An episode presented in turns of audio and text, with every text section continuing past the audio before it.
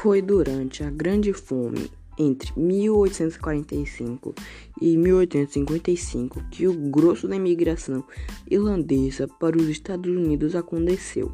Em 1790, o primeiro censo feito no país registrou apenas 44 mil pessoas nascidas na Irlanda ou descendentes de irlandeses. Quase todos eram operários especializados ou pequenos comerciantes.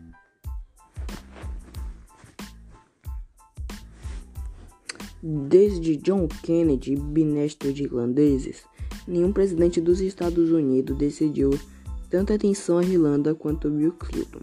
Sua vitória sobre George Bush em 1992 foi em grande parte devido ao, ao decisivo apoio da maioria absoluta dos 39 milhões de descendentes de irlandeses do país. Clinton pagou a dívida eleitoral com presteza nomeou diversos expoentes da comunidade irlandesa dos, dos Estados Unidos para cargos importantes no governo federal, entre eles Tony Laker, o influente assessor de segurança nacional que deu prioridade absoluta no seu trabalho à costura de um acordo de paz na Irlanda do Norte.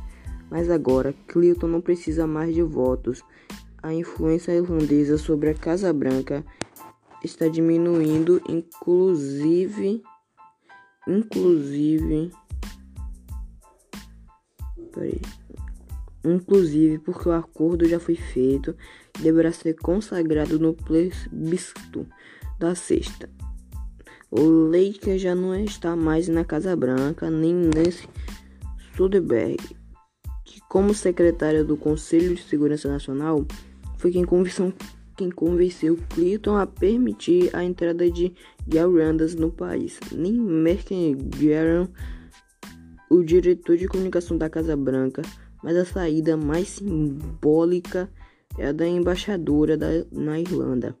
John Kennedy Smith, irmã de John Kennedy, é provavelmente uma das mais controvertidas pessoas que já representaram o governo dos Estados Unidos. Em qualquer país, o clã do Kennedy representa como ninguém os interesses da Irlanda nos Estados Unidos. É verdade que sua, patri sua patriarca, Joseph Patrick, costumava se irritar quando chamado de irlandês por inimigos, mas isso acontecia na primeira metade deste século. Quanto à associação entre imigrantes irlandeses e pobreza ainda era, era imediata na mente da maioria dos residentes dos Estados Unidos, foi durante a Grande Fome, entre 1845 e 1865, que o grosso da imigração irlandesa para os Estados Unidos aconteceu.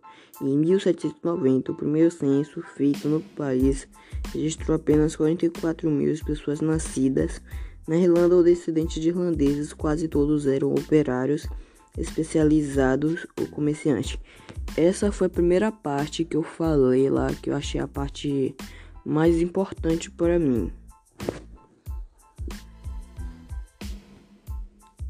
A, a matéria do a matéria que eu estou fazendo é em inglês e do professor Kelvin e a escola Centro Educacional Professora Nalva Oliveira. Muito obrigado.